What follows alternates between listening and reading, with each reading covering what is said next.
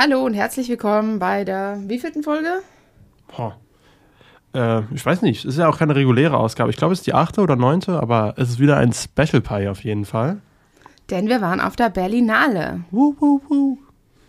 Ja, wie ähm, ich in einer vorherigen Folge schon mal angekündigt hatte oder verlautbaren ließ, war das Line-Up jetzt nicht so prickelnd. Ich will jetzt gar nicht mal so sehr auf die Berlinale haten, denn ich habe ja schon damit einen Podcast in den Ruin getrieben. Äh, Shoutout an Popcorn und Lakritz letztes Jahr. Ich hoffe wirklich, dass das nicht an mir lag, dass es diesen Podcast nicht mehr gibt.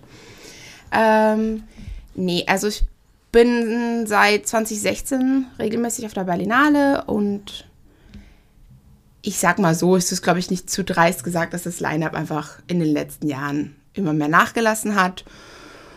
Und dass ich mir schwer tue, schwer tue, die Berlinale weiterhin als A-List-Festival zu bezeichnen, wenn einfach die großen Titel alle vorher auf Sundance schon liefen. Und dem war halt unter einer anderen Festivaldirektion nicht so.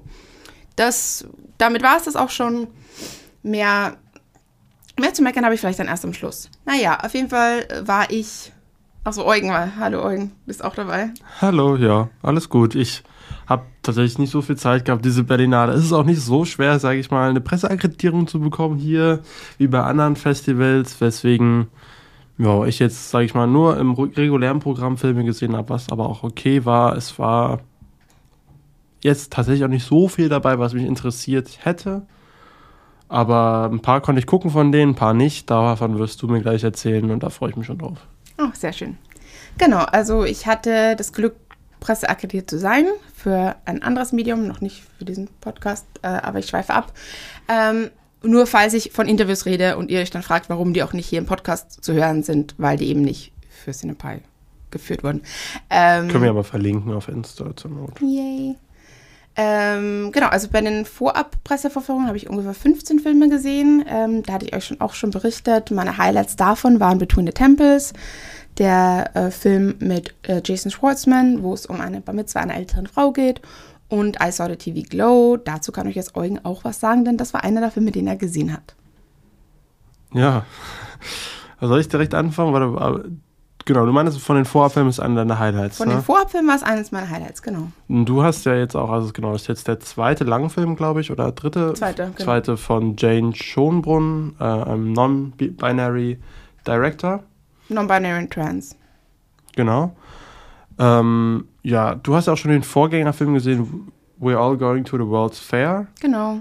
Ähm, und der hat dir auf jeden Fall besser gefallen. Nein, ne? nein, nein, nein. Der also hat mir der, gar der, nicht gefallen. ich meine jetzt, Ach so, dann, Entschuldigung, I Saw the TV Glow hat dir besser gefallen Genau, ja. als ähm, We're All Going to the World's Fair.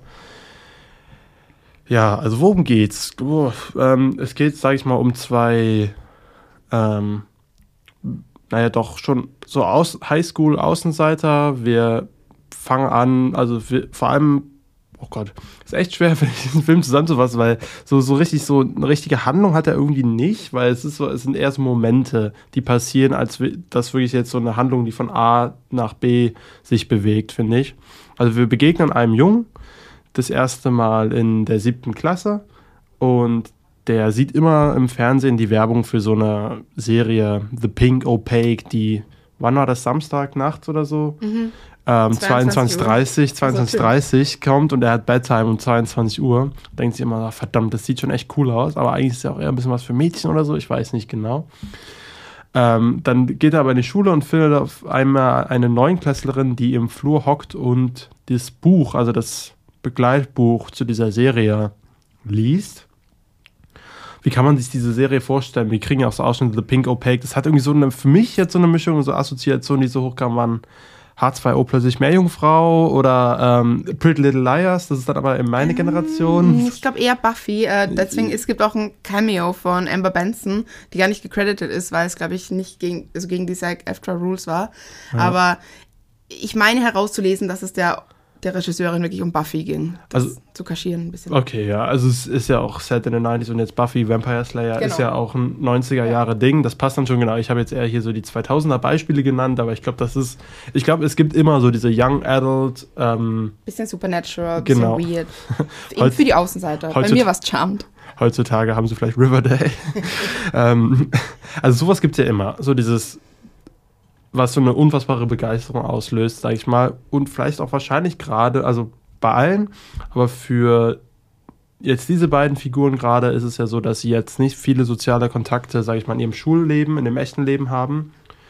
Und dass dadurch so eine Serie auch wirklich zu einer richtigen Obsession führt. Und ich sag mal so, diese Art von Obsession gemischt mit einer ordentlichen Prise, sage ich mal, äh, Adoleszenz, muss man leider so sagen, ergeben dann diese Atmosphäre des Films und wir begleiten die dann schon wirklich bis ins Erwachsenenalter hinein in ihrer Beziehung auch mit dieser Serie, muss man vielleicht sagen. Das ist alles ganz schön abstrakt und auf jeden Fall auch sehr weird und ähm, ja, ich glaube nicht für jedermann. So, das glaube, das macht nicht jedem Spaß. M mir hat das schon gut gefallen. Gerade wenn die Genre-Elemente einsetzen, fand ich es dann spannend. Also es driftet dann irgendwann richtig in so eine Horrorrichtung ab. Mhm. Erstmal, wie hat es dir denn gefallen? Also, also ich, wie gesagt, ich konnte mich halt damit identifizieren, weil ich auch, glaube ich, hört man auch schon raus in den Folgen, ein bisschen so ein Außenseiterkind war, das halt wirklich die sozialen Kontakte in fiktiven Figuren gefunden hat und eben sich dadurch irgendwie gefunden hat durch Medien. Und ich glaube, wer so eine Erfahrung gemacht hat, der, der kann mit dem Film was anfangen. Ich glaube, ja. wer eben, also ich kenne Leute, die damit gar nichts anfangen können, die auch eben zu, zu Schulzeiten noch nicht verstanden haben, warum ich Trost finde in diesen fiktiven Figuren, die auch gar nicht mehr im selben Land leben wie ich, ähm, die das schon komisch finden, die werden auch mit diesem Film, glaube ich, gar nicht viel anfangen können. Ich glaube auch, das ist wirklich so einer dieser Kandidaten, fühl es oder hass es. nicht so love it or hate it, sondern man muss es schon fühlen, um das auch irgendwie nachvollziehen zu können, weil ich sag mal so rein auf erzählerischer, erzählerischer Ebene gibt es hier gar nicht so viel zu verstehen. Hier gibt es, glaube ich, viel mehr zu fühlen, weil er fängt dieses Gefühl schon gut ein. So, es ist so, also ich fand so irgendwie noch nie wurde Trauer und Einsamkeit und also auch wirklich, also schon auch wirklich Depressionen stellenweise oder so eine depressive Läh. Lähmung, aber auch so, so farblich dargestellt. Der Film ist ja eigentlich auch unfassbar bunt, aber irgendwie total dunkel. Ich glaube, das ist auch, wenn ich mir das Cover angucke von We're All Going Towards Fair, ist das da so ähnlich. So, dass es so unfassbar düster, aber auch irgendwie sehr neonmäßig ist. Also zumindest, sage ich mal, von der Farbgebung. Ähm, und das fand ich ganz spannend. Also ich habe auch wirklich stellenweise erstmal, man muss sich, glaube ich, auch ein bisschen wirklich an die ähm, Darstellung der beiden Protagonisten gewöhnen, auf jeden Fall, weil das ist schon sehr weird, irgendwie, wie die sich verhalten, aber es ist halt auch so genau dieses, ähm, und die kriegen halt aber die ganz große Aufmerksamkeit. Und das ist halt, glaube ich, das, was diesen Film so besonders macht, dass halt ähm, so Figuren, die halt übersehen werden im Alltag. Also die, so wenn man auch vielleicht auch zum Beispiel an seine Schulzeit zurückdenkt, so die man immer, die immer, die immer vergessen werden, wenn man zum Beispiel aufsteht oder ist ja, gibt's, es gibt ja, glaube ich, hm, weißt du, was ich meine? Mhm. Aber es ist so und die bekommen halt hier diesen Fokus und das finde ich einerseits schön, aber es ist auch wirklich ähm, sehr schwierig, glaube ich, in sich hineinzusehen, weil sie damit auch selber große Probleme haben, die Figuren. Ähm, und ich weiß nicht, mich hat dieser Film fasziniert, aber auch irgendwie traurig gemacht. und gegen Ende wird er dann auf einmal sehr konkret, was ich ein bisschen schade fand, weil davor mhm. ist das alles so sehr mysteriös auch und so, okay, einerseits, also ich fühle diese Figuren, aber so richtig, was hier abgeht oder so, erschließt sich mir nicht ganz und das wird alles auf einmal gegen Ende total entmystifiziert. Ja, also mit den letzten 10, 15 Minuten hatte ich auch mal ein Problem. Also, also ja. Wir hatten das ja privat besprochen, wir möchten jetzt hier auch nicht spoilern. Es gibt da schon schöne Bilder, die da nochmal vorkommen, aber ich finde einfach nicht, dass es notwendig gewesen wäre, diese Jugendgeschichte so weit auszuspielen in die Zukunft, dass wir noch sehen, wo die dann landen. Das finde ich einfach unpassend. Genau, also ich, der Film hätte, hat ein paar Stellen, wo er wirklich hätte enden können äh, und es einfach nicht tut. Und dann tut er sich halt einfach keinen Gefallen damit, da jetzt noch ewig lang weiter durchzuziehen. Ich muss sagen, im Mittelteil gibt es eine Szene, die fand ich der absolute Oberhammer. Also ähm, nachdem, sage ich mal, die Figuren eine längere Zeit vielleicht nicht mehr getrennt waren und dann so eine Art Wiedervereinigung stattfindet in einer Kneipe und ein Gespräch, wo, sage ich mal, äh, jemand erzählt, wo genau er gewesen ist. Und das ist der, das ist also dieser Reveal, sage ich mal, in Anführungszeichen, wie der inszeniert wurde und dann auch mit dem Song, ich glaube, war das Phoebe Bridgers? Ich glaube schon, mhm, ja. im Anschluss. Alles Hammer. Hammer-Szene, also halt richtig Gänsehaut sogar im Kino. Da kommt auf einmal so ein Kracher. Weil inszenatorisch finde ich den schon echt cool. Ähm, der hat richtig gute Bilder Und vor allem so eben diese Atmosphäre schafft They, also ähm, Jane Schönbrunn, einzufangen wie wirklich niemand anders, so finde ich. Das ist so ein Unbehagen, aber gleichzeitig auch irgendwie schöne Momente, also so äh, in mir auszulösen. Das fand ich schon besonders. Und ich weiß nicht, ob du dieses Online-Phänomen mit den Backrooms kennst, worüber sich alles so ein bisschen was passiert, so mit diesen Indoor-Spielplätzen, so, wenn man die rutschen rutscht und alles so nachts und verlassen und da gibt es so ein Creepypasta, mhm. scary Zeug rum. Und bitte, bitte, bitte, bitte, ihr wollt ja Filme darüber machen, engagiert Jane Schönbrunn. Die könnte diese Atmosphäre so unfassbar gut einfangen, finde ich. Die wäre die perfekte, also they wäre die perfekte Wahl. Ja. Oder? Ich weiß nicht. Ja. Also von, ich, ich musste diesen, den ganzen Film lang dran denken, oh bitte, jetzt will ich einen Horrorfilm von äh, Jane Schönbrunn sehen über die Backrooms. oh. Genau, also wie gesagt, diese Vor Vorführung war ein Panorama. Vielleicht würde ich noch diesen Norwe Nor norwegischen Sex hervorheben. Da kann ich verstehen, dass es für viele vielleicht kein Kino ist, weil es sich doch nicht so ganz ambitioniert anfühlt von der Bildsprache her. Also, Entschuldigung, es hat eine, es hat auf jeden Fall eine Bildsprache, aber die ist vielleicht jetzt nicht fürs, für die große Leinwand gemacht, sondern eher für so Streamingdienste. Aber ich finde, die regt, also ich finde, der Film regt doch ganz schön dazu an, sich über Beziehungen auszutauschen, über Identifikationspunkte, also gerade mit mit dieser ganzen Identifikationspolitik, wo Leute ein Problem damit haben aber eben andere Leute sich vielleicht nicht als homosexuell beschreiben würden, aber trotzdem Sex mit Männern praktizieren, solche Sachen finde ich sowieso immer total interessant. Und da gibt dieser Film total viel Gesprächsstoff, auch über Monogamie und dass eben dieser Mensch ein Abenteuer hat. Also da wird auch gar nicht mit dem Namen genannt, der Hauptdarsteller, also die Hauptfigur, aber der sich halt ausleben möchte außerhalb seiner Ehe und das ihm dann verboten wird. Und da gibt es eine ganz, also es ist lustig inszeniert, aber es ist, finde ich, so viele, so viele wichtige Sachen, wo wir jetzt einfach selber einschränken in unserer in unserem Verständnis, wie eine Ehe zu funktionieren hat. Also ich finde dann wirklich als, als, Denkanstoß, wir haben ja so eine Food for Thought Kategorie in unserem Preissystem, ähm, finde ich, find ich, macht ja schon ganz, ganz schöne Sachen. Ähm, wie gesagt, das ist jetzt vielleicht nichts, was besonders groß ziehen wird auf, auf, im Kino, außer vielleicht, ja, kann ich mir das vorstellen, dass es gut laufen könnte. Aber auf jeden Fall im Streaming, glaube ich, würde sich das auch mal lohnen, reinzugucken. Ähm, genau, das, war das die, waren die Panoramafilme, die, gesehen, die ich gesehen habe. Natürlich den äh, Publikumsgewinner, das war genau der eine Panoramafilm, den ich verschlafen habe. Weil da war frühmorgens und da habe ich es einfach nicht geschafft, aus dem Bett zu kommen. Oh nein. Ja. Äh, deswegen muss ich den noch irgendwie nachholen. Memories oh. of a Burning Body. Äh, genau, und dann ging es für mich schon los mit dem Festival. Der Eröffnungsfilm Small Things Like These hat auch schon wirklich äh, den Boden geebnet für sehr viele Filme, die in ähnliche Richtungen fungiert haben. Also gar nicht mal so gewollt, weil die Filme ja alle zur selben Zeit entstanden sind. Aber das war so ein Common Theme, war wirklich Leute, die sich niemals selbst als Helden bezeichnen würden, die aber gute Taten in ihrem Leben machen oder einfach den Gewissen haben und auf, auf des, aufs Bauchgefühl hören und somit auch unsere Welt retten können durch kleine Gesten. Äh, es war eben der Öffnungsfilm von Matt Damon produziert. Der war zum Glück auch in Berlin, hat auch ein bisschen Star Power reingebracht.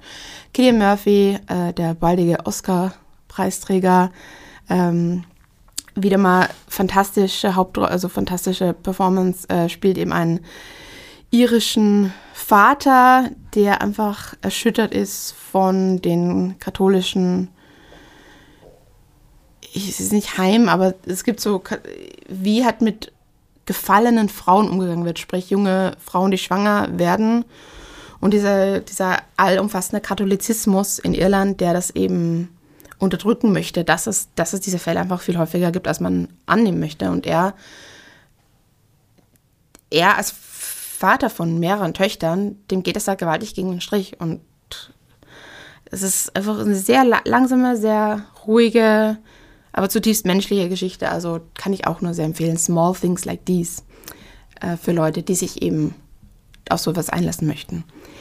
Dann gleich die erste Riesenenttäuschung, Cuckoo. Von dem hatte ich mir sehr viel versprochen. Ich war so dankbar, endlich mal wieder einen Genrefilm, richtig groß budgetierten, internationalen, aber deutsch co-produzierten Genrefilm zu sehen. Tilman Singer hat ja auch äh, 2018, glaube ich, Loose auf die Berlinale gebracht. Den fand ich toll. Und dann kommt hier sowas Generisches, was wirklich alle Jean-Christophe Granger Tropes nacheinander abarbeitet. Also wirklich, ich habe ohne Scheiß, der drei Bücher von diesem Autoren, glaube ich, in einfach ein Drehbuch verwandelt. Ich weiß nicht mal, ob er es selber gemacht hat oder ob das ein Computer für ihn generiert hat, weil das zusammen, zusammenhangslos ist. Also es, ich verstehe schon, dass du nicht alle deine Myst, wie du es auch gesagt hast bei, bei James John Bruns Film, dass du nicht alles entmystifizieren musst, aber es sollte doch eine gewisse Sinnhaftigkeit in den Elementen stecken, die du hier vorstellst.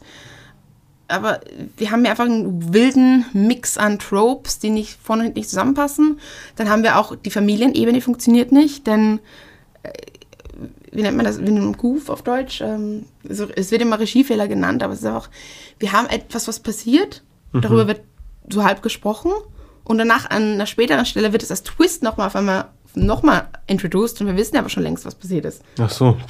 Also richtig schlecht gehandhabte Story-Elemente. Vor allem, auch das Schauspiel ist nicht stimmig. Also Dan Stevens muss ich hier hervorheben.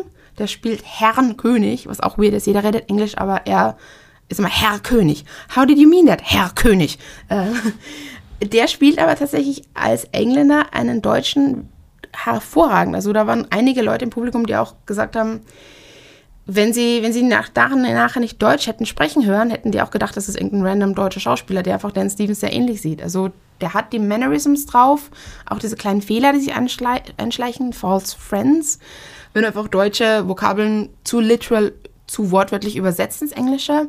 Also das macht er schon sehr gut und man merkt halt, dass er so richtig Spaß hatte. Ich glaube, der hat auch gecheckt, das macht hier vorne und hinten keinen Sinn, deswegen hat er einfach Bock damit. Während alle anderen das halt total ernst genommen haben und dann auch diese Logikfehler dann viel mehr auffallen, wenn du das eben als ernstes Werk behandelst. Und sogar bei der QA, äh, bei der Premiere, hatte, glaube ich, ähm, Jessica Henwick, äh, Jessica Henwick irgendwas angesprochen und der Regisseur hat gleich so, nee, nee, wir reden da nicht drüber, weil irgendwas nicht aufgeklärt wird. Also wenn der eigene Regisseur schon sagt, hey, sprich diese Fehler im Plot nicht an, naja. Okay. Da, genau, das, ja, das finde ich schade, aber ich hoffe, das entmutigt nicht die Leute weiterhin solche Filme zu produzieren. Denn mich freut es, dass es ihn gibt in diesem Maße. Ach, ich werde mir den trotzdem schon nochmal angucken, weil er kam ja, er kam schon teilweise schlechter, aber ein paar von ihnen dann auch ganz gut. Also deswegen bin ich jetzt mal gespannt. So, da vertraust du mir nicht, okay. Doch, ich vertraue dir schon. Aber wie gesagt, ich fand den Trailer eigentlich auch schon ganz geil. So, aber ich, das, das, da sieht man auch nicht so viel. Das ist nur dieses Viech da, was man da sieht im Trailer. Das sah schon ordentlich creepy aus. Okay. Aber wenn das alles so dumm und dämlich ist, dann macht das ja auch nicht viel Spaß. Und Hunter Schäfer?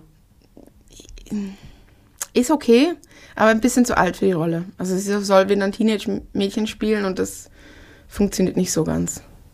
Okay. Naja, mal gucken. Oder ich sagen wir mal so, sie funktioniert nicht in dieser Art von Teenage-Mädchen, sondern in Euphoria ist halt auch der Charakter ihr viel näher und deswegen funktioniert das dann vielleicht ähnlicher. I don't know. Ja, wir werden sie ja nochmal sehen in Kinds of Kindness dieses Jahr. Yay! Und oder ihr habt sie vielleicht neben Euphoria in Tribute von Partnern gesehen. ja, cool. Ich, ich, ach komm, ich gucke mir den schon nochmal an. Ja. Dann ein Highlight im Wettbewerb für mich war La Cocina mit Rooney Mara und vom mexikanischen Regisseur Alonso Ruiz Palacios, der 2018 auch schon hier war mit Museo. Das war damals einer meiner Lieblingsfilme mit Gael Garcia Banal, zu dem kommen wir auch noch. Ähm, der war nämlich auch wieder da. Also eine kleine Mexican Reunion hier im Wettbewerb. Äh, La Cocina äh, geht es um eine Küche, wie der Titel schon verrät, in New York und da also so ganz viele Charaktere treffen hier aufeinander und die haben fast alle ihr eigenes Genre, in dem sie operieren. Unter wenig fähiger Hand äh, wäre das schnell überladen, wenn du einfach so viele Charaktere und so viele Dilemmas reinbringst. Aber das funktioniert schon ganz gut. Und das ist auch filmisch total interessant inszeniert. Also am Anfang haben wir im Edit sehr viel schnelle Cuts, um den Stress dieser Lebenslage in dieser Küche zu oder auch äh, Back of House des Restaurants einfach zu inszenieren. Aber der, der, das Herz, the Beating Heart äh, von diesem Film ist ein sagen wir so, ein scheinbarer One-Take. Also bei der Pressekonferenz haben sie dann verraten, dass das äh, tatsächlich ein paar Hidden Cuts drin hatte. Die wären mir jetzt nicht aufgefallen.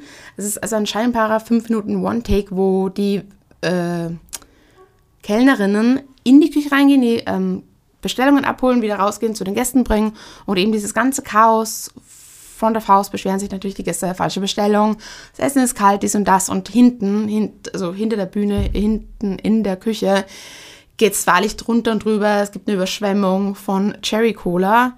Äh, ist einfach wild und irrsinnig lustig und ähm, also. Okay, ich hab Bock drauf, aber Ja.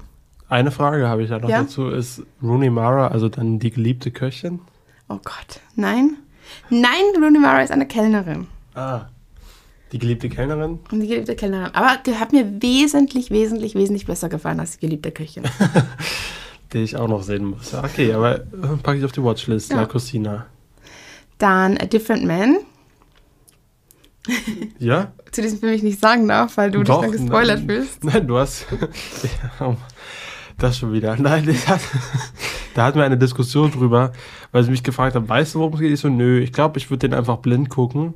Ähm, das heißt aber nicht, dass du gar nicht über den Inhalt reden darfst. Okay. Das ist so, ist, Also jetzt es ist zu halt- spät. Ja. Ja, es ist auch uh, uh, es zu schwierig, es ist schwierig hier einen Schluss, nicht Schlussstrich, aber wie, wenn du eben ganz blind in den Film reingehst, denkst du, glaube ich, dass das ein anderer Film ist, als das eigentlich ist. Mhm. Und da kann schon, also wenn du jetzt wirklich sagst, du, ich will nichts für diesen Film wissen, dann kann ja alles wirklich ein Spoiler sein. Auch eben dieses Bild von Sebastian Stan in der Lederjacke. Denn, Spoiler oder nicht Spoiler, so sieht er nicht immer aus, der Charakter. Aber sieht er. Ne, okay, die Frage ist, sieht er am Anfang des Films so aus? Nein. Ah, verstehe. Deswegen, es ist eigentlich ein Spoiler, dass Sebastian Stans Gesicht so zu sehen ist, wie es dann aussieht. Wahrscheinlich und okay, ob es jetzt ein Flashback ist oder nicht, will ich nicht wissen. Äh, alles klar. Ja, genau. äh, Deswegen sage ich auch gar nicht so viel über diesen Film, äh, außer dass es um Veränderung geht, um wie, wir, wie sehr wir bereit sind, uns für eine Chance der Akzept- Akzeptanz und eine Chance auf Liebe zu verändern und ob diese Veränderung dann auch zum Guten ist oder nicht. Es geht eben auch um Selbstakzeptanz und Selbstliebe.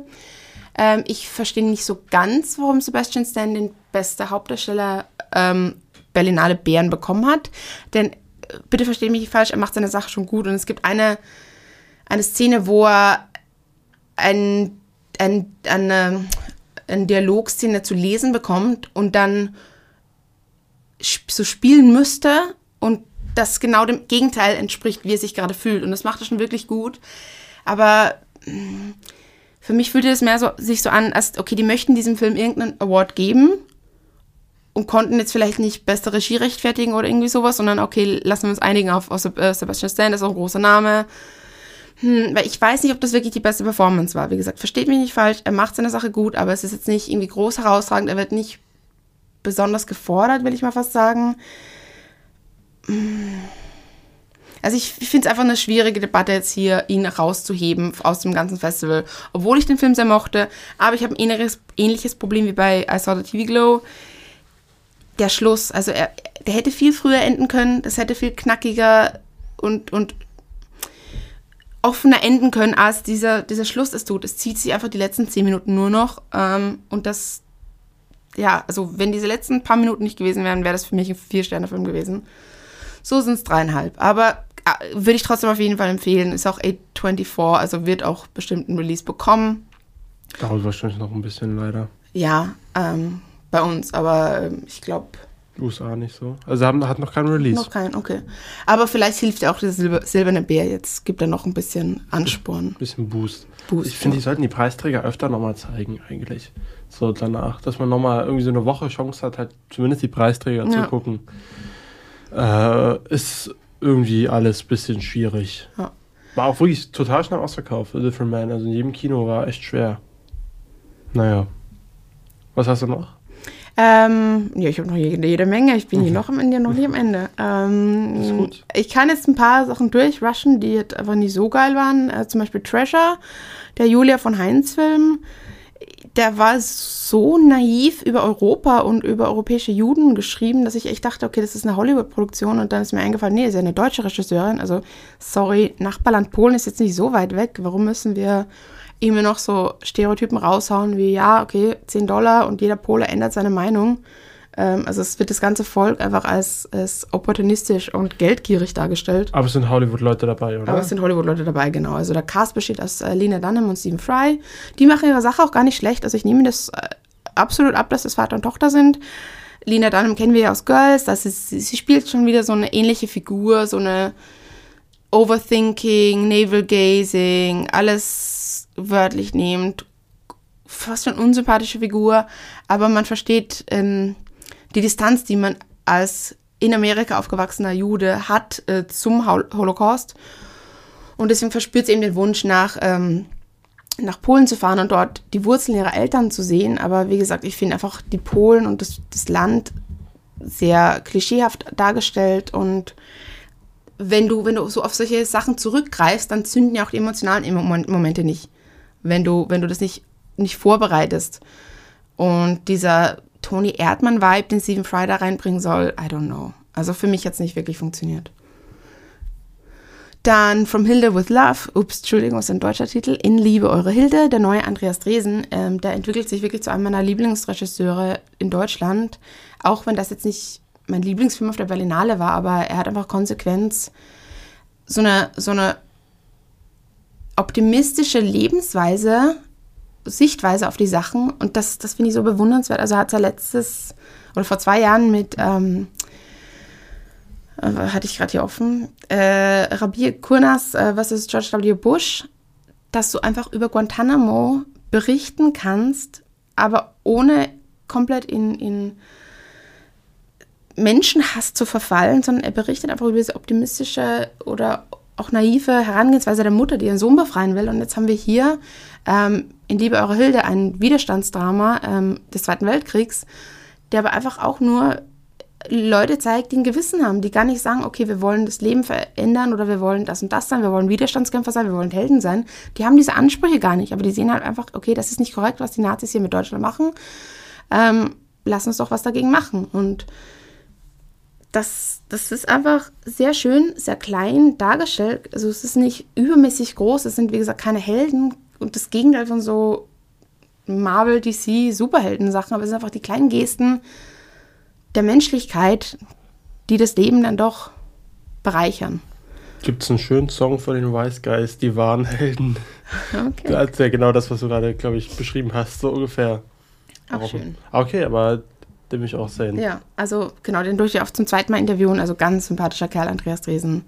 Und das Krasse ist halt, ich habe in der Filmschule noch von dem, also über den gelernt und es ist so, begegnet dir auch auf Augenhöhe in einem Interview. Es ist auch, also wirklich oh, bewundernswerter Kerl. Freut mich. Ja. Und mein zweites Interview-Highlight. Ähm,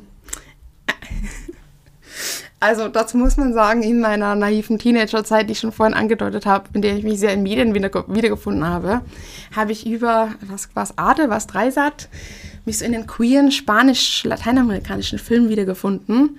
Ähm, so habe ich dann auch ähm, ich glaube, so aus Versehen bin ich mal bei einem äh, Pedro Almodovar-Film gelandet und ich fand es einfach nur schön, endlich mal Queerness abgebildet zu sehen. Und wie gesagt, es waren irgendwann in den 2000ern.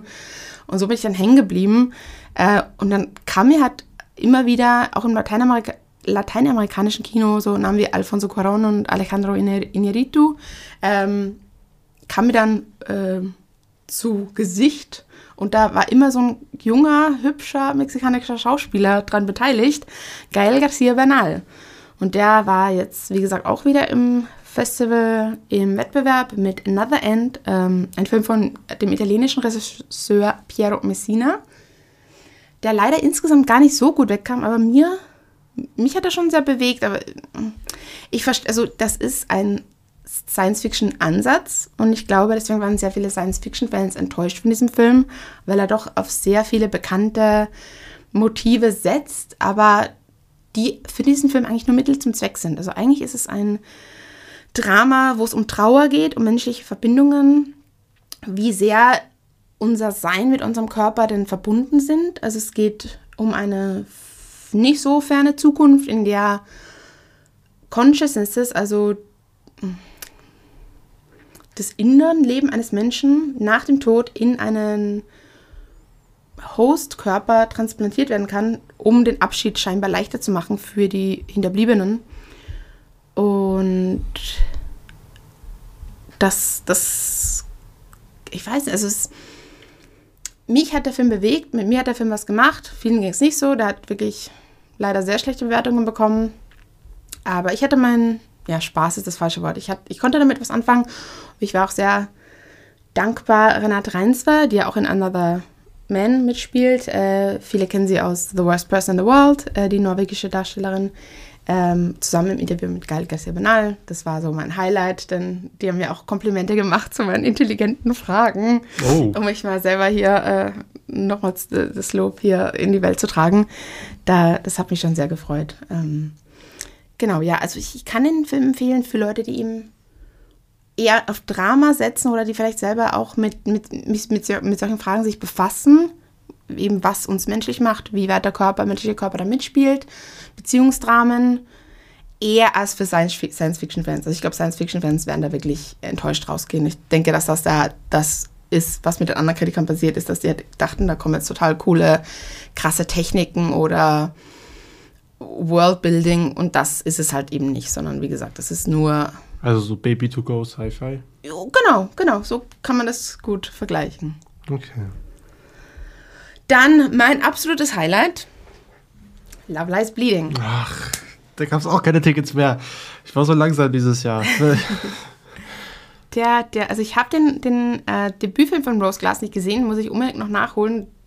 Und das ist ihr zweiter Spielfilm, gleich mit äh, Star-Angebot. Kristen Stewart, Dave Franco spielt mit, Ed Harris ähm, und die Bodybuilderin Katie O'Brien, die manche aus, was ist das, Quantumania, Wasp, Dings da, Ant-Man and the Quantumania. Ach so, Da- ja, genau. Noch kleiner Nachtrag zu Another End. Hier dein, wie heißt der? Gale? Geil, Garcia Bernal. Den gibt es auch als Marvel-Held Oh in, äh, in nur einem Kurzfilm, 40 Minuten, schwarz-weiß, Werwolf by Night. Muss Achso, das ist ein Marvel-Film. ja. Ach so, okay. Das, das okay. ist ein Marvel-Special Nummer, ja. Es, es war das Halloween-Special von vorletztem Jahr. Alles klar. Guck mal. Ja, mache ich. So, sorry. Ant-Man and the Wasp Quantumania. Da spielt die mit und genau. Und äh, da, ich liebe, dass es, da gibt es so ein Review. Irgendwie die größte Sünde von Ant-Man at the Wasp ist mir beizubringen, dass Katie O'Brien nicht schauspielen kann. Hat irgendjemand geschrieben. Okay. Ähm, genau, weil in Love Lies Bleeding macht ihre Sache sehr gut. Also ich habe ja davor, ich weiß nicht mehr, ob es in diesem Podcast war oder woanders, so bebound, ähm, geraved. Also das ist natürlich mein, da sind wir wieder bei so Selina-Themen, die vielleicht gar nicht mal so geil sind für die Welt, aber für mich einfach diese Criminal Energy, die auch bei Thelma Louise ein bisschen vorkommt, auch nicht so explicitly queer ist, die hat halt bisher eigentlich nur Bound. Und deswegen bin ich sehr dankbar, dass jetzt endlich, endlich, endlich ein zweiter Film das aufgreift. Ähm, denn äh, Drive Away Dolls hat bei mir ja wirklich nicht gezündet. Genau, und es geht um, ich will auch den Film gar nicht zu sehr spoilern, Love Lies Bleeding, es geht um Kristen Stewarts Charakter Lou, die arbeitet in so einem Kaff in, ich glaube, New Mexico.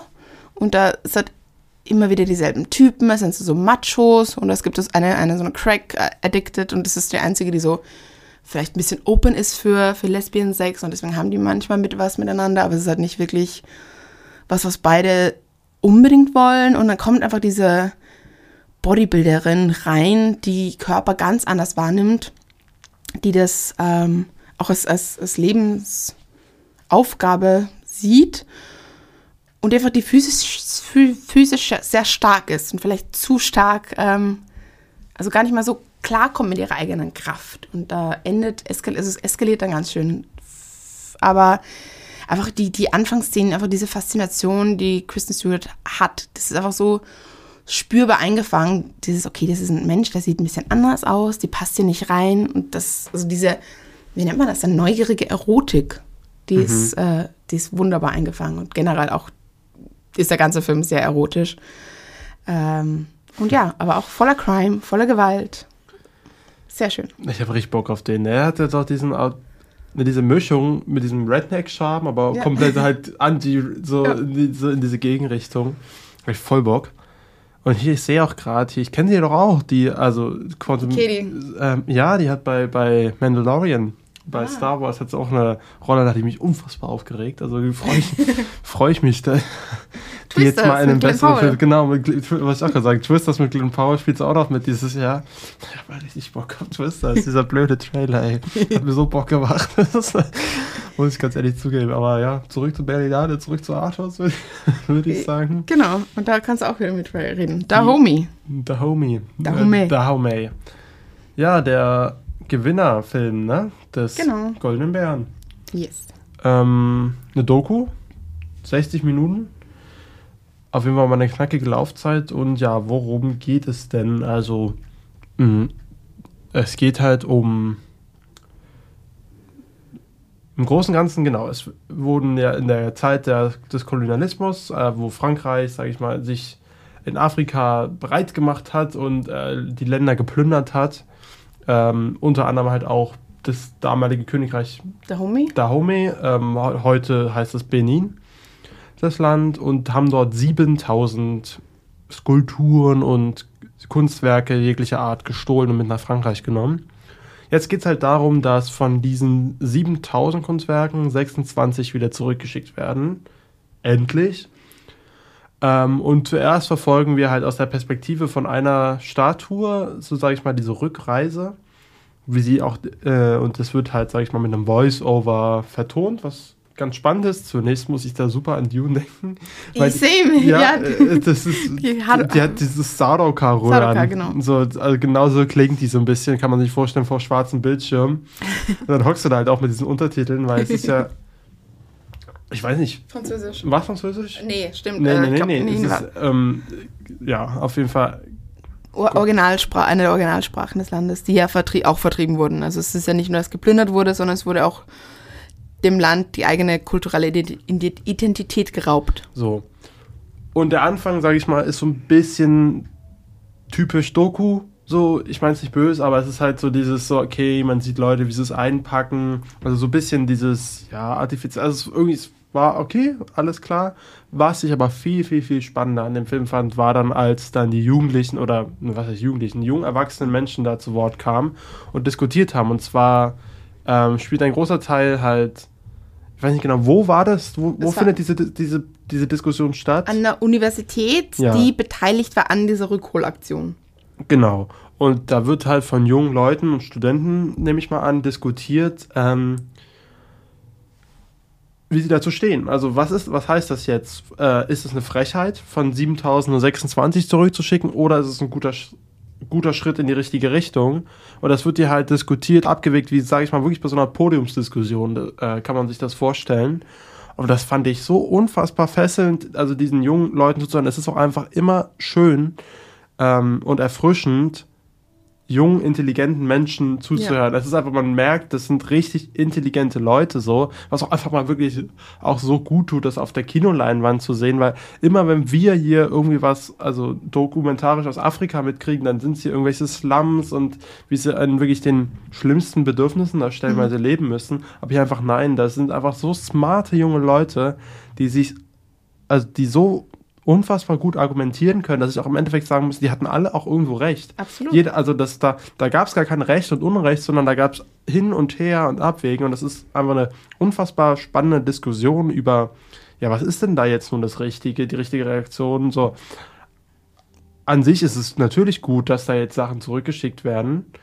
Aber eben 26 von 7000 ist halt auch wirklich, ja. naja, so, und wie ist es dann? Dann die Franzosen müssten stellenweise halt auch wirklich ihre Museen leer räumen, so, dafür. Aber genau, was, was ist da jetzt das Richtige? Und das, das fand ich wiederum das wirklich spannend, den spannendsten Aspekt. Dann gegen Ende mh, hm, kommt nochmal ein Monolog, sage ich mal. Also, es, ja, es ist, man kann ja nicht wirklich spoilern, aber es ist dann, kehren wir dann nochmal zurück zu dieser Figur zu dieser Statue und ich muss halt sagen, also in vielen Filmen hätte für mich dieses, diese Stilistik, ähm, da diese Statue so sprechen zu lassen, sehr prätentiös wirken können. Das kann sehr schnell irgendwie peinlich werden.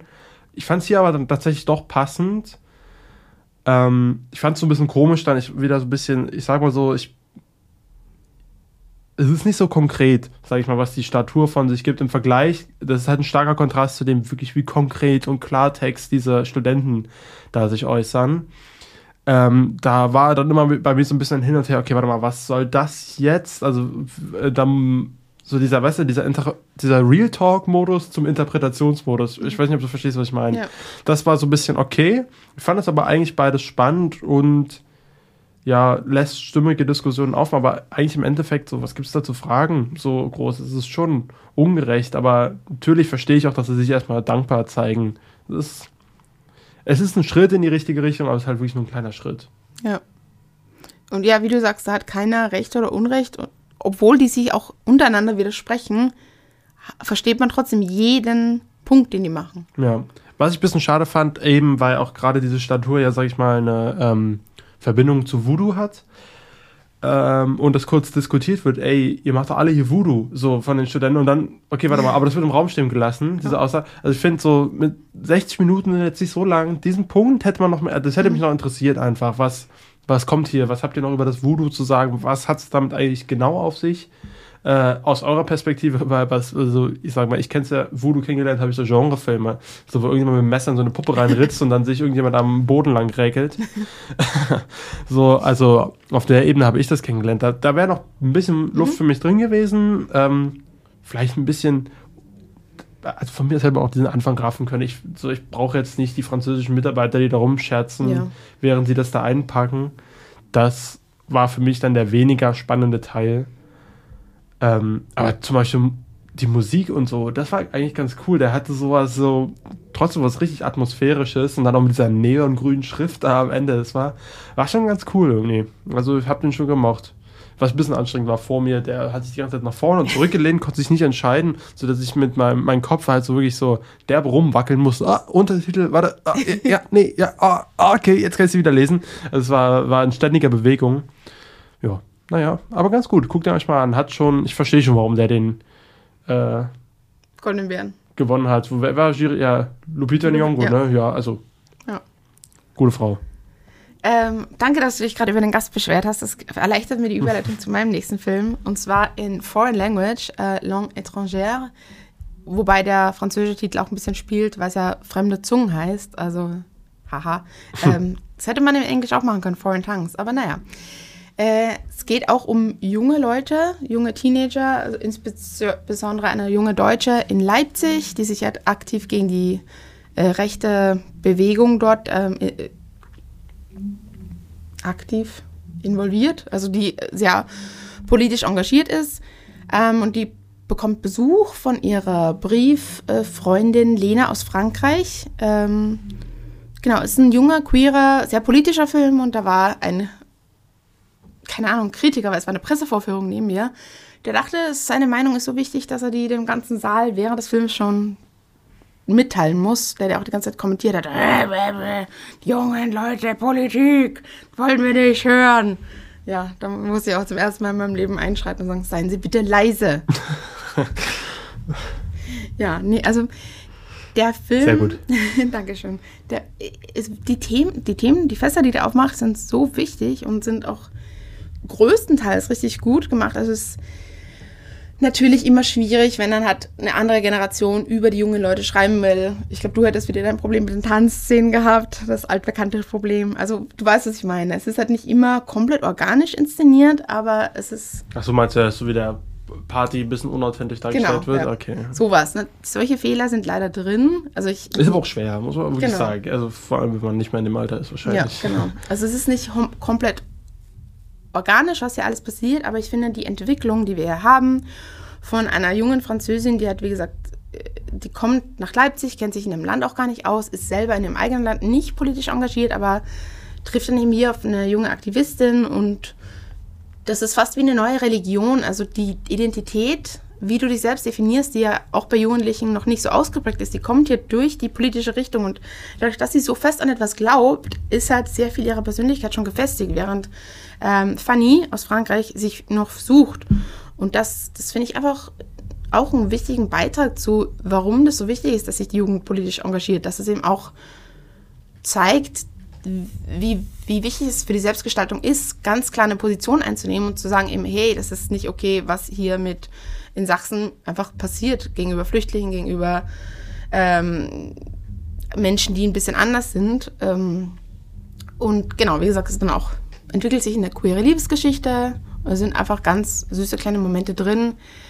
Ich muss noch ein bisschen meckern. Der liebe Herr Knut Elstermann. Der liebe Knut Elstermann hat ähm, fest ja immer so in zwei Sätzen alle Berlinale Filme zusammen und hat hier einfach ganz dreist hier, äh, einen richtigen Spoiler reingepackt in seine Zusammenfassung. Also. Oh, wow. Nein, nein, nein, nein. Also ich bin wirklich nicht spoileranfällig, aber du kannst dir nicht einen Twist in den letzten 20, 30 Minuten äh, Zusammenfassung in den Film reinpacken. So geht das nicht, mein Lieber. Das ist aber irgendwie, ich habe das Gefühl, das ist immer gang und gäbe. Also auch wenn ich so ähm, früher beim Tagesspiegel oder so mal gelesen habe, äh, die haben das alles innerhalb von vom Anfang bis Ende aber mal eiskalt durcherzählt. Ich glaube, es ist wirklich, je älter das Publikum, die juckt es dann auch nicht so anscheinend, aber trotzdem ja, ja. aufpassen, Leute. Genau. Gen Z und Millennials, haltet euch fern von den Printmedien und hört eine coole Filmpodcast, die Cinepie. Genau. oh Mann. So. Und dann haben wir den nächsten Film, den du auch gesehen hast. Ja, endlich. Sasquatch Sunset. Der ist gut, oder? Der also, ist schön. Also, ich, so ein bisschen, ja, ich mochte den. Der ist, worum geht's? Also, es ist so ein bisschen wie, was wäre, wenn ähm, das 2001-Intro heute spielen würde? Ganz kurz, bevor du weiter einführst. Ich muss mich ein bisschen aufregen. Ich bin gerade auf Mac-Schiene. David Ehrlich ist ja der meistgelikte Kommentar hier. Oh, es geht die ganze Zeit nur um Riley Keough und Jesse Eisenberg, die pissen und kacken. Äh, nein, es geht um viel, viel, viel mehr. Und das bin ich, die das sagt, den Film nicht nur auf ihre Körperflüssigkeiten reduziert. So, du darfst wieder. Ja. Also sag nicht, es geht die ganze Zeit darum, ach so, doch, Inside 400 Minutes. Ja. Frechtags. Ja, nee, das stimmt wirklich. Äh, muss ich auch widersprechen. Ähm, aber er hat ja auch Dune geschämt. Also, Not our friend. Shut up. David Ehrlich, nein. Manchmal, der schreibt schon gute Sachen. So. Ich habe aber auch der Film, ich fand vor allem der Film, der wurde erst richtig, so richtig gut, als er vorbei war für mich. Ich weiß nicht. Also während, ich war so die erste halbe Stunde okay. Man sieht halt hier, ähm, sag ich mal, Riley Q, Jesse Eisenberg. Eine äh, Regisseure. Und eine Regisseure äh, und noch jemanden, äh, ein Kind, ich weiß nicht ja. genau, in Sasquatch. Big, in Bigfoot quasi Kostüm. Ja, aber ich glaube, die nehmen mit Absicht Sasquatch, weil das ja das indianische Wort dafür ist. Also das Native American Wort. Ja, also wie gesagt, ich, ich weiß gar nicht, was Sasquatch ist. Ich höre es gerade also zum ersten Mal. Dasselbe, das ist dasselbe wie ein Bigfoot. Ah, okay, aber, aber Bigfoot ist, ist halt die Ami. Kanadische Bezeichnung des Fabelwesens Bigfoot. Ah ja, alles klar. Okay. Ja. ja. Aber wie man dem Namen entnehmen kann, ist es halt das, der, der ursprüngliche von den Völkern, die dort leben, ge, ge, ge, gewonnene Begriff, Entschuldigung. Und ähm, ich weiß nicht, in halt jetzt 90 Minuten erzählt der Film für mich auf wirklich schöne, mit unfassbar schönen Bildern, aber es ist auch so Slapstick-Humor drin. Es ist halt wirklich, die reden nicht, ne? Das sind halt Bigfoots, die, die, die, so, die laufen durch den Wald, die, die kommunizieren schon auf ihre eigene genau, Art und Weise. Äh, so, aber nicht, also nicht in einer Sprache, die wir verstehen, sag ich mhm. mal so. Aber Wobei, das, auch das verstehe also ich. Also habe alles verstanden, was hier kommuniziert werden soll. Ja, ja, ich meine jetzt rein Sprache, aber die machen, die sind lauter, aber was, was rübergebracht ja. werden soll, das, das, okay. das wird schon klar. Nee, nee, nee, da hast du schon völlig recht. Mm, und das ist dann halt auch manchmal alles ein bisschen crazy. Also hier wird ge hier wird aus allen Löchern Flüssigkeiten rausgeschossen, im wahrsten Sinne des Wortes. Hier wird es auch mal einfach wirklich stumpf. So, ja. ich würde es nicht sagen plump, sondern wirklich einfach stumpf. Und man kann auch gut lachen. Aber gleichzeitig ist es einfach irgendwie so, so ein bisschen die Komplikation und ähm, Hürden des Lebens irgendwie runtergedampft. So auf so ein komplett naturalistisches Setting, was ich halt dann wieder auch echt schön fand, stellenweise. Es ist so, es sage ich mal, es ist auch viele, sage ich mal, Situationen werden geschildert, die ein Leben dann auch beenden können. Und ich fand es halt krass, so wie viele davon dann halt wirklich auch wie viel, wie viel wir Menschen als Menschen, also was wir für ein unfassbar lebensfeindliches Setting, also wie lebensfeindlich wir eigentlich agieren. So, ich fand, das ist so, so simpel und schön, wie das Leben sein kann, wird hier auch gezeigt, aber auch so grob, aber oder ja, stumpf sage ich mal, aber trotzdem auch immer dieses, dann immer jede Art von Lebensfeindlichkeit geht eigentlich, also sagen wir drei Viertel von Lebensfeindlichkeit in diesem Film geht von den Menschen mhm. aus, ohne dass man einen Menschen ja. sieht. Äh, ja, ist auch kein Spoiler. Aber wir haben halt überall unsere Spuren hinterlassen und das merkt man einfach. Und auf der Ebene hat mich dann der Film auch auf jeden Fall gerührt. So, irgendwo hat er mich beruhigt. Gerade, äh, es gibt gerade eine wunderschöne Szene, finde ich, mit einem, mit einem äh, Stereo- mhm. Box, wie heißt das, so ein Boombox-Ding, ja. was man so, wie hieß denn ja, die Boombox. Teile? Ja, Boombox, ne, ja. Ne, die man so auf der Schulter ist, so, so 90s, 2000er Kids werden ja. sich erinnern. ähm, Und ja, wo Love to Hate You gespielt wird von Erasure, also da, da kann man fast die Tränen, weil so einmal, ich weiß nicht, ich fand das so rührend auf einmal, so wo ich die ganze Zeit so dachte, was ist denn das? Ich bin auch ein bisschen, ein bisschen langweilig stellenweise, aber so, so, aber alles so, irgendwie aber auch wieder so schön und dann komme ich raus und ist da, da ist dieser wunderbar orangene Himmel so aus und so ich so, boah, krass, so, war so, so irgendwie, ich geht er mit so einer Lebensbejahung raus, obwohl der eigentlich ein bisschen trister endet fast schon, der Film, mit so einer Tristesse. Ähm, hat mir schon gut gefallen, aber der hat so, so irgendwie so simpel schöne Momente gehabt. Ich weiß nicht, irgendwie ging die mir ans Herz, diese Sasquatche. Ja. Und, aber das Ding ist, die ersten 30 Minuten habe ich halt erstmal damit verbracht, zu gucken, wer, wer ist, wer? ist Jesse, wer ist Riley. Und ich habe sehr lange gebraucht und dann irgendwann an den Genitalien habe ich es erkannt. Und, und ähm, Jesse Eisenberg Sasquatch, der hat dann auch wirklich diese herrlichen Zuckungen gehabt. Manchmal die, also so, sag mal, wenn er die Sterne zählt, dieses, das ist, so, das ist dieses zuckende Schauspiel, was irgendwie Jesse Eisenberg über den Tag legt. Aber du machst den auch, ne? Ja, ja. Willst du noch was sagen? Oder? Nee, hast okay. du ganz schön abgehandelt. Na ähm, nee, genau, mich hat auch positiv überrascht. Der hat was. Und generell auch der Score war gut. Also ich ja. fand den Score gut und also auch immer, wenn, sag ich mal, die Jahreszeiten wechseln, alle, alles irgendwie cool. Ja. Ich müsste ihn jetzt nicht nochmal sehen, bin ich ehrlich, aber doch, der war schön. Ähm, Film, der tatsächlich eine ähnliche Schiene fährt im Wettbewerb, der auch ähm, beste Regie gewonnen hat, meine ich. Ja. Mhm. Äh, Pepe.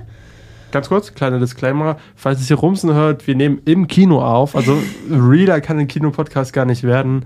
Und gerade schallert uns der Dune-Trailer die Ohren genau. zu. Also, falls es Rumsen hört, ähm, da können wir nichts für, aber das ist wenigstens das echte Feeling. Genau. Ähm, genau, und die Pepe fährt eine ähnliche Schiene. Es ist auch ein bisschen wie der Homie, weil wir haben hier die Perspektive eines toten Nashorns. Nee, Entschuldigung, ein Hippopotamus. Ist ein Nilpferd. Nilpferd. Dankeschön. Ein totes Nilpferd, das einzige, das jemals auf dem Südamerik oder auf, den, auf dem amerikanischen Kontinent getötet wurde, weil sich irgendjemand eingebildet hat, äh, hey, wir brauchen Nas, äh, Nilpferde als Haustier, I don't know. Also es erzählt die Geschichte, wie die da hinkamen, dann wurden die auf einmal, haben die sich vermehrt und dann war das so eine Plage und dann wurde ein Schießbefehl gegeben und es auch, wie, wie du sagst, wie lebensfeindlich eigentlich Menschen sind, was für ein Blödsinn die mit der Natur machen, ähm, dem auf eine, also schon narrativ, aber auch experimenteller Ebene hier, weiß ich nicht, also diese, diese Zerstörung, die wir auf dem Planeten einfach fortführen, anpredigen. Und es gibt zum Beispiel auch eine ganz ich will fast sagen, unfreiwillig bewegende Szene, weil die ist eigentlich lustig inszeniert über einen deutschen Reiseführer, der, sein, der den afrikanischen, also, also der deutsche Reiseführer übersetzt für, das deutsche, für die deutschen Touristen, aber der Fahrer erzählt hat aus seiner Kultur. Und wie das dann halt übersetzt wird mit diesem, ja, der sagt jetzt das. Und das, also das ist, wie gesagt, humorvoll inszeniert, aber es ist einfach so Rassismus in Reinform den aber so viele Leute nicht als Rassismus empfinden würden. Und das ist eben genau das Problem. Dass wenn du dich drüber lustig machst, oh ja, guck, die glauben, wenn du einen Nilpferd siehst, dann äh, bedeutet das, dass deine Frau dich betrügt. Oh, wie dumm sind die denn? Und es sagte halt neben denen, und das ist so eine eklige Szene, mhm. aber erzählt halt so viel mehr als hier eigentlich, als nur eben was, was du siehst und was du hörst. Deswegen, also ich finde das ein sehr beeindruckender Film und ich bin wirklich kein Fan von großen experimentellen ähm, Herangehensweise an Filmen. Also ich bin schon Fan des Narrativen, aber von Pepe war ich positiv überrascht. Also den kann ich auch empfehlen. Okay. So, ich rate jetzt die anderen, ich glaube zwei, nee, vier, Entschuldigung, es sind vier äh, Wettbewerbsfilme habe ich noch. Des Teufels Bad, österreichischer Beitrag. Äh, Grundprämisse passiert in den ersten zehn Minuten. Die anderen zwei Stunden, keine Ahnung. Es sind, Hast du nicht gebraucht? hat man nicht gebraucht. Also okay. wäre ein fantastischer Kurzfilm gewesen. Was mich aber massivst gestört hat, ist, wenn du hier die, äh, die Gewalt an Frauen, an Lebewesen darstellen möchtest und anprangern willst, finde ich nicht, dass du es perpetuieren musst, indem du echte Tiere auf der Leinwand tötest. Weil, Entschuldigung, dann bist du Teil des Problems. Mhm. Deswegen, also, nee, sorry. Ähm, hat beste Kamera gewonnen, damit gehe ich mit, aber I don't know, wie gesagt, mit diesem, es ist einfach mehrfach Tiere live getötet und das braucht es nicht. Mhm. Nicht so toll. Ja.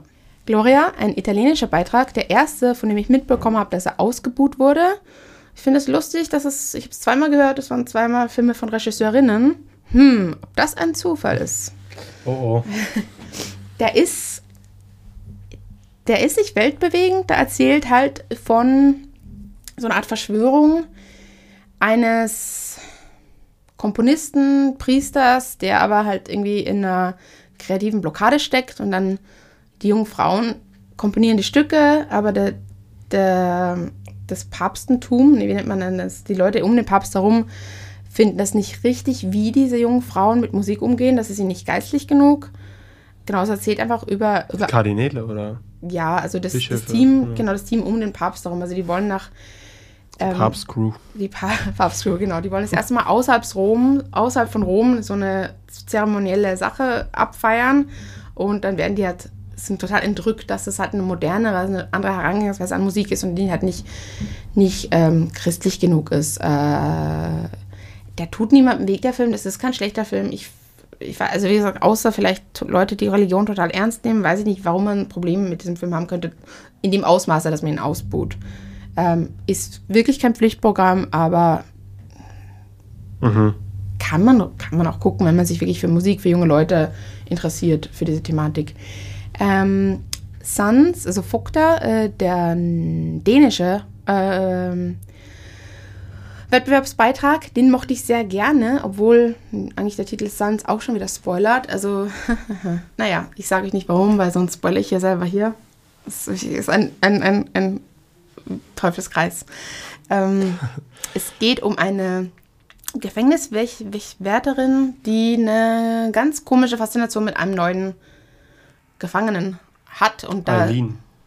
so ähnlich. Also es geht halt wirklich im Gefängnis. Also es spielt sie im Gefängnis Okay. mit dem. Hm. Es bleibt im Gefängnis. Es bleibt im Gefängnis, genau. Man weiß nicht, warum sie eine Faszination hat. Das kommt da Das so ist ein Sohn. Machtspielchen. Okay.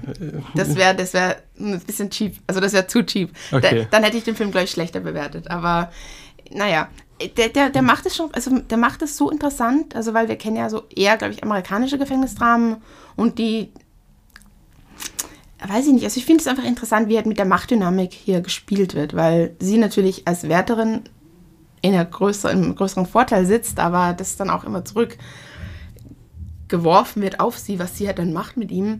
Also So wie Katie O'Brien mit der Machtdynamik in Star Wars. Das, das, da kann ich nicht So- nichts ja, sorry, anfangen, sorry, weil ich sorry. Star Wars die Ja. nicht gesehen habe. Naja, äh, kann man, den, den, den würde ich schon eher empfehlen. Also der, ich will, wenn ich sage Spaß gemacht, der ist halt viel zu düster dafür, aber Aber, aber fe- packend, sagst du? ja, also äh, der hat auch lustige Szenen doch. Also ähm, Lustig.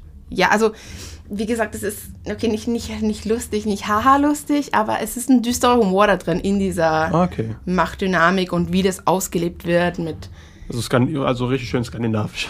Genau, ja. Okay. Also dort hat mir sehr gut gefallen und sie hat mich sehr beeindruckt, wirklich. Ähm, Sitze Babette. Sitze Babette Knutzen, genau. Die Eva Hansen. Knutzen.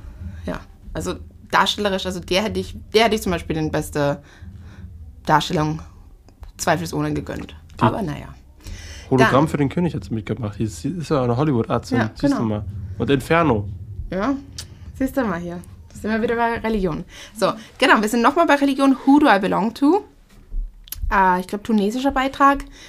Es geht um eine Mutter, die zwei ihrer Söhne verloren hat an, ich glaube, den islamischen Staat. Äh, also ähnlich wie vor dort, das den wir hier schon mal besprochen hatten. Aber einer dieser Söhne kehrt zurück und es geht darum, ob man den Menschen vergeben kann. Und wenn ja, wie? Wie geht man mit jemandem um, der bereitwillig sein Leben geopfert hätte für diese Perversion der Religion? Ganz düsterer Film. Also, Ui. ja.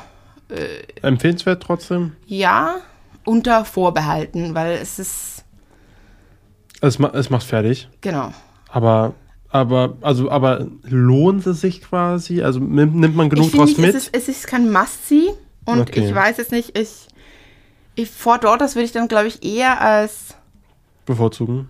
bevorzugen, wenn es jetzt wirklich, wenn man sagt, okay, ein Film dieser, aus dieser Nische, aber ich sage, wenn es jemanden wirklich interessiert, ähm, ja, was macht Radikalisierung, was macht Fundamentalisierung mit Menschen? Also geht es so in diese Angst von die Richtung? Oder Ja, stimmt, stimmt, an den hat er mich sehr erinnert. Ja. Okay. Deswegen, ähm, für Leute, denen, denen das Thema am Herzen liegt, kann ich den sehr empfehlen. Dann, ähm, Aber ansonsten vielleicht doch lieber Aung San Suu genau. Okay. Dann haben wir The Stranger's Case äh, von einem amerikanischen Regisseur, Brand Anderson, der ein, ein geflüchteten Drama hier vom Krieg in Syrien über, es ist die Türkei, ähm, wo Omar Sy ein Schlepper spielt Mhm. zur griechischen Küste, wo die ankommen, bis hin nach Amerika. Also wir haben hier mehrere Stationen eines Schicksals oder mehrere Schicksale tatsächlich, die sich überschneiden.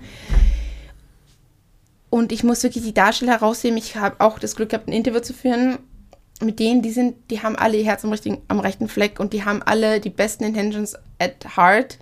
Aber es ist halt leider so einfach wieder mal eine westliche Herangehensweise an so ein Thema. Mhm.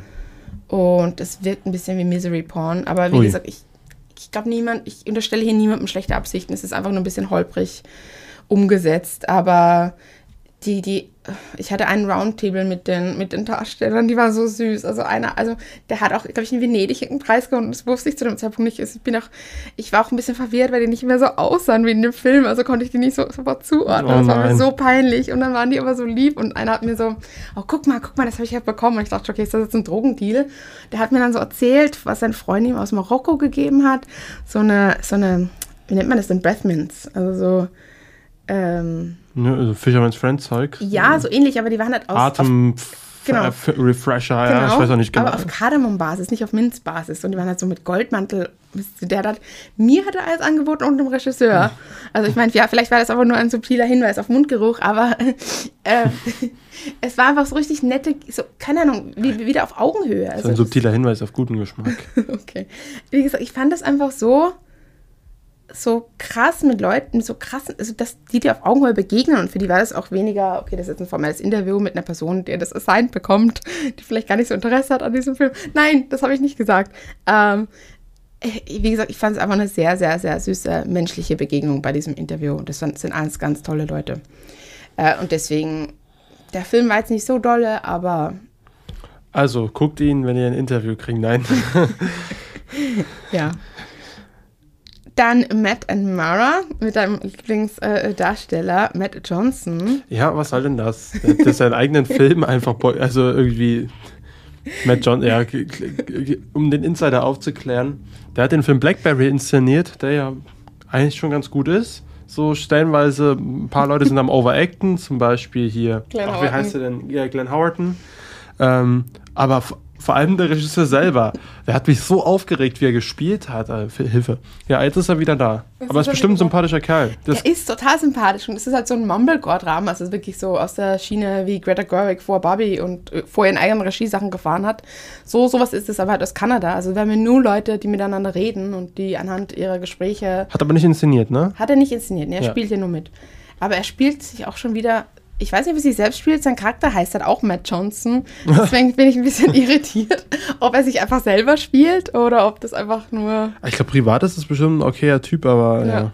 Aber, also, Aber der, besser? der hat mich irgendwie gekriegt. Ich weiß nicht. Also, War herzlich, oder? weil, ja, weil es Okay. einfach ehrliche Konversation, lustige Konversation, wo Leute einfach so Sachen raushauen wie, ähm, ja, bei Musicals ist es ja immer so artifiziell, wenn Leute in, in Song and Dance ausbrechen und ich fühle mich halt immer so bei Musik.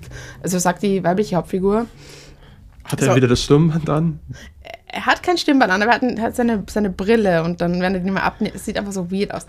Weil hier selbst bei Letterboxd hat er das scheiß Stirnband an.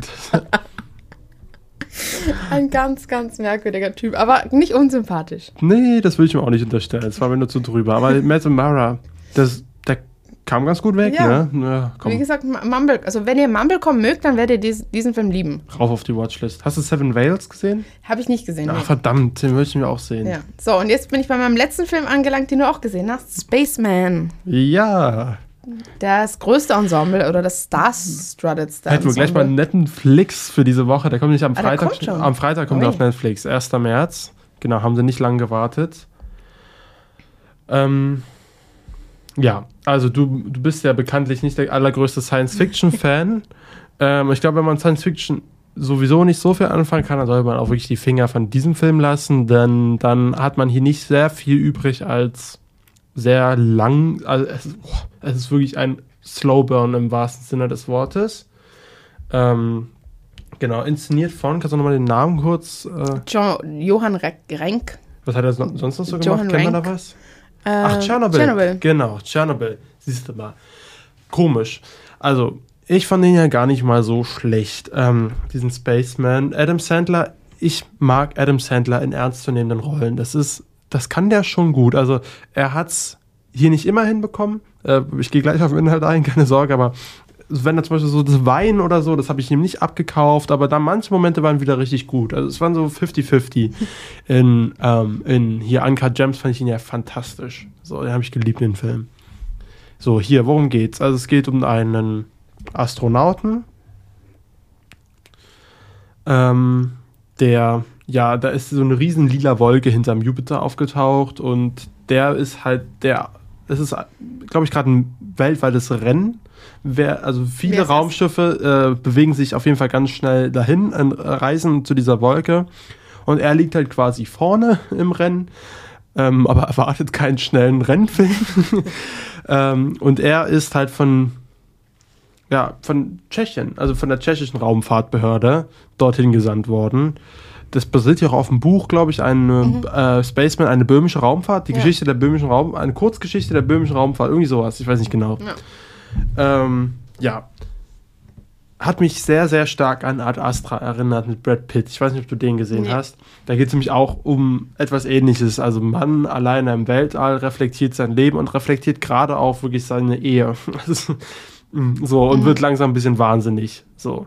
Dieser Wahnsinn wird hier, kein Spoiler, direkt am Anfang klar gemacht, wird hier in Form von einer Spinne, einer Riesenspinne. Ob es jetzt nun Wahnsinn oder nicht ist, äh, kann man ähm, wird man dann im Film, glaube ich, herausfinden noch. Das lässt sich aber auch fast sogar eher ein bisschen interpretieren, wenn man so möchte. Nein, also es gibt eine Sequenz, die hat der Regisseur auch auf der Pressekonferenz angesprochen, die eigentlich das klar machen soll, und zwar als er niest, sollte das ein für alle Mal das Argument beenden, ob er recht ist oder nicht. Ach so. Ah, okay, ich verstehe. Okay, verstehe, was du meinst, ja. Äh, könnt ihr dann selber herausfinden. Auf Netflix, falls ihr es noch nicht gesehen habt. Äh, die Spinne wird gesprochen von Paul Dana und die beiden haben dann so ein bisschen Dialog und er hinterfragt halt wirklich so, sag ich mal, seine Ehe und wie er umgegangen ist mit Carrie Mulligan, weil die ist halt, die steht vor der schwierigen Entscheidung, dass er sich jetzt eigentlich von ihm trennen will, während er da oben im Weltall ist. Und ob das so gut ist, äh, weil die Raumbehörde sagt dann so, na, mh, hm, sag ihm das lieber nicht, weil wir brauchen ihn für die Mission und das ist größer als du. So, basically, das. Ja, ist vieles ist davon jetzt nicht wirklich neu, aber ich mochte die Atmosphäre, die dieser Film hat. Der hat, der hat nämlich eine Atmosphäre und das finde ich halt schön. Also ich mag generell Astronauten, Science Fiction ist etwas, das sehe ich gern. Äh, Interstellar, Contact, Ad Astra lassen grüßen. Hier auch wieder und ich fand die Ausstattung mal ganz nett, mal nicht so dieses amerikanische Hightech-Gedöns, sondern irgendwie so ein bisschen so eine Retro, Sci-Fi-Retro-Ausstattung und dann auch noch in diesem tschechischen Stil. Das war alles so ein neues, frisches Design-Setting, was ich fand. Und auch stellenweise diese Melancholie, die kam schon, also ich mag einfach diese Weltraummelancholie, die es mitbringt. Vor allem, wenn so ein Astronaut da alleine oben ist. Und die werden, das ist ja, bringt ja immer was, hat immer was Melancholisches. Und diese Melancholie gefällt mir einfach sehr. Und die hat der Film halt auch. Und äh, ja, ergibt sich dann auch auf die ähm, Atmosphäre. Es passiert aber nicht so viel, muss man einfach sagen. Und das, was passiert auf Science-Fiction-Ebene, ist halt alles nicht neu. Das wird einen an Interstellar erinnern, das wird einen an, ja, wie gesagt, an Astra erinnern. Ähm, auch der Ehekonflikt ist auch nicht wirklich neu. Dafür hast du aber halt wirklich mit Carrie Mulligan eine richtig gute Schauspieler und einen Adam Sandler, der sich wirklich Mühe gibt und es auch nicht schlecht macht, finde ich.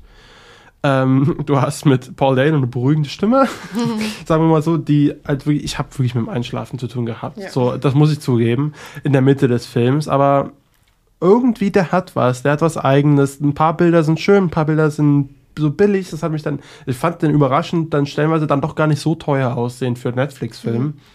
Das hat mich dann eher an diesen, oh, wie heißt der, Prospect, erinnert mit Petro Pascal, einer noch, noch vor seinem Hype, ein ganz, ganz, ganz toller Geheimtipp für euch äh, auf Science-Fiction-Ebene, wenn ihr Astronauten-Sci-Fi mögt.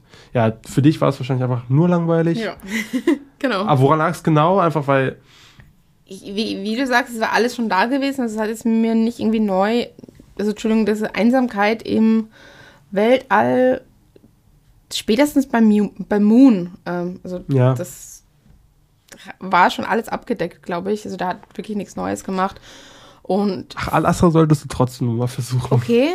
Adam ma- Astra, ich, Adams Astra. Alles klar. Ich finde es halt nur wirklich sehr schwierig, dass dieser Film halt irgendwie übermenschliche Verbindungen was erzählen will und wir kein, so sehr wenig menschliche Interaktion haben, weil jeder hat einfach, jeder seine Szenen hat irgendwo separat irgendwo aufgenommen hat. Also außer ein paar Flashbacks mit Carey Mulligan. Aber ansonsten hat halt jeder so wirklich seinen Teil Marvel-artig irgendwo anders abgehandelt. Also da war wenig Interaktion zwischen den Schauspielern. Ja gut, aber das war ja auch einfach jetzt wirklich der Handlung geschuldet. Ja, Und natürlich, ist ja aber auch ich sag, dann- Buchadaption. Aber ich verstehe schon, was du Aber ich meinst. meine, dann das, das funktioniert für mich nicht. Wenn, dann kannst du nicht groß was über menschliche Interaktion sagen, wenn du die nicht. Keine Ahnung. Ja, also, ne, eben, ich glaube, dafür hatten wir diese Spinne so ein bisschen, dass er halt diese, diese Reflexion, diese Selbstreflexion dadurch bekommen kann. Wie gesagt, ich kann schon verstehen, das ist nicht das wirkt nicht alles frisch und ich eben und deswegen er steht halt auch am Schatten finde ich von all diesen seinen Vorgängern, weil er denen nicht wirklich was hinzuzufügen hat, aber ich finde trotzdem, der hat er wirkt trotzdem eigen und das muss ich mir einfach so irgendwie lassen. So ein Film, der dann trotzdem irgendwie noch so eine eigene Identität mit an den Tag bringen kann und die hat er dann schon. Ähm, und das, ja, es wirkte alles irgendwie so trostlos, so und das aber halt wieder in diesem Weltall-Setting und das sehe ich einfach gern, aber zum Beispiel, er hat jetzt halt nicht die heute von heute Thema-Bilder, die ein Ad Astra und ein Interstellar haben. Also man merkt einfach, dass die beiden den gleichen DOP haben. Das ist halt ultra krass, wie diese Filme dann noch aussehen. Ähm, ja, und ich fand es auch irgendwie schade, dass wir so ein bisschen so, das mit der Wolke, das ist auch alles, da, da hätte man auch noch, finde ich, ein bisschen mehr rausholen können. Da, da wäre auf jeden Fall auch die Auswirkungen auf die Erde und so davon, oder wie das wahrgenommen wird, da hat für mich noch ein bisschen mehr drin gesteckt. Ich weiß nicht, wie das jetzt mit dem Buch ist. Ähm, das Buch soll ja eigentlich gar nicht schlecht sein, habe ich eigentlich eher nur Gutes von gehört, müsste man da vielleicht nochmal auf jeden Fall nachlesen. Aber ja, auf Netflix würde ich sagen, äh, kann man den schon mal angucken, gerade als Sci-Fi-Fan, da schadet er wirklich nichts und man kann sie auch ausmachen, wenn man sich komplett langweilt. Ähm, so, es ist halt wirklich ein sehr, sehr, sehr langsamer und sehr ruhiger Film, aber eben und ist dann auf Netflix dementsprechend gut aufgehoben. Jetzt für eine Kinokarte würde ich da auch eher ein bisschen vorsichtig sein mit. Jo, aber hey, falls ihr auch einfach ein bisschen Paul Dano beruhigendes ASMR Skinny Human braucht, dann warum nicht? Ja. Gib, Also, gib dem mal eine Chance. zusammenfassend, es waren jetzt keine richtigen Kracher dabei bei diesem Line-Up, ähm, wie schon befürchtet, als ich das gesehen habe. Ich finde es schade, wie gesagt, meine achte Berlinale. Es ist halt die interessantesten Titel, waren jetzt alle recycelt von Sundance. Finde ich eine ja, besorgniserregende Entwicklung. Gar nicht mal so viel bashen, will ich nicht. Ich will nur eins noch kritisieren. Ich weiß, ihr hört uns nicht wegen unserer tollen politischen Einsichten. Aber ich finde es auch ein bisschen peinlich, dass hier No Other Land, ein Film von Israelis und Palästin Palästinensern gemeinsam entwickelter Film über den Genozid in Palästina, ähm, awarded wird. Die äh, Filmmakers eine Dankesrede absch also denen den Raum geboten wird, in ihrer Dankesrede auf die Situation einzugehen und sich dann vom Festival danach von dieser Rede distanziert wird. Das finde ich ein bisschen peinlich. So, damit hat sich's auch. Es hat, hat ja auch leider schon so ein bisschen schwach angefangen, dass sie zuerst die AfD einladen, sich rechtfertigen, warum sie sie einladen, dann gibt es Shitstorm, dann laden sie sie aus und tun bei der Eröffnungsrede so, als hätten sie sie nie eingeladen. Also es ist so generell, sag ich mal, der politische Umgang dieses Jahr ein bisschen ernüchternd, äh, Genau. was äh, so die Positionierung anging. Aber ja. Ja. Genau, ich hoffe, das ändert sich in den kommenden Jahren. Ich hoffe, das Festival findet irgendwie wieder zurück zur, zur alten Altersstärke. Stärke, alte Größe, genau. Weil, ja, sorry, Venedig und Cannes sind aktuell in einer ganz anderen Liga. Und deutlich interessanter, ja. Auch TIFF und New York und äh, Sundance, muss man auch sagen. Gut, New York ist so ein bisschen wie das LFF, so Ja, ein bisschen TIFF, ein Best-of. genau, Ähm, Aber ähm, Sundance, wie gesagt, also Sundance kriegt alle Titel, die Berlinale, glaube ich, wollte. und kriegt das Sundance ist halt früher. Deswegen, also Sundance ist eigentlich das dritte A-List-Festival jetzt. ja, mal, mal gucken, wo die Reise hingeht. Ich glaube, da wird sich auch einiges verändern mit der Berlinale. Äh, vielleicht auch schon nächstes Jahr. Äh, hoffentlich sind wir wieder noch dabei. Ansonsten äh, hoffe ich, ihr habt einen guten Überblick bekommen über das Festival. Ich habe auf jeden Fall von Selina jetzt einen guten Überblick bekommen. Ich habe wirklich nur vier Filme gesehen dieses Mal. Äh, viel auf der Berlinale gearbeitet. Ähm, also, ja. Ja, vier sind 11 Prozent von meinen. Mhm. Also ich war dieses Jahr bei 35. Auch nicht mein Rekord. Mein Rekord war letztes Jahr 50. Aber das will ich auch nicht nochmal wiederholen, weil da hatte ich echt wenig Schlaf. Also aber es, kommt, es kommen ja noch andere Festivals und dann zeigen wir es euch richtig. Mit vielleicht ein bisschen spannenderem Programm. Ansonsten äh, freut euch auf Freitag. Da reden wir dann nämlich endlich über Zone of Interest, den wir schon auf dem Festival gesehen haben in London. Äh, ja, ich, äh, ich klang viel zu freudig, äh, als es diesem Film gerecht wird. Aber worüber ich ganz doll freudig bin, ist dann endlich, wir haben Dune 2, 2 beziehungsweise dreimal gesehen. äh, Selina war schon drittes Mal drin und können dann am Freitag endlich euch volle Kanne spoilern. Also guckt jetzt mal Dune, der kommt nämlich heute in den Previews und morgen kommt er raus, äh, wo ihr das ganz pünktlich hoffentlich hört. Ähm, ja, Leute, Freitag wird gespoilert, also Abfahrt bis dahin Dune und danke für diesen Special Pie. Danke Selina für Oh, mein Pie, ja, danke, dass du Pie nochmal sagst. Genau, der Pie der Berlinale ist in Vogter Sons. Da essen die nämlich einen Lemon Meringue Pie. Yay. Äh, alles klar. Vogta. Ja, habe ich mir auf die Watchlist gepackt. Genau. Danke, Selina. Dankeschön, Eugen. Äh, bis Freitag. Ciao, ciao. Tschüss.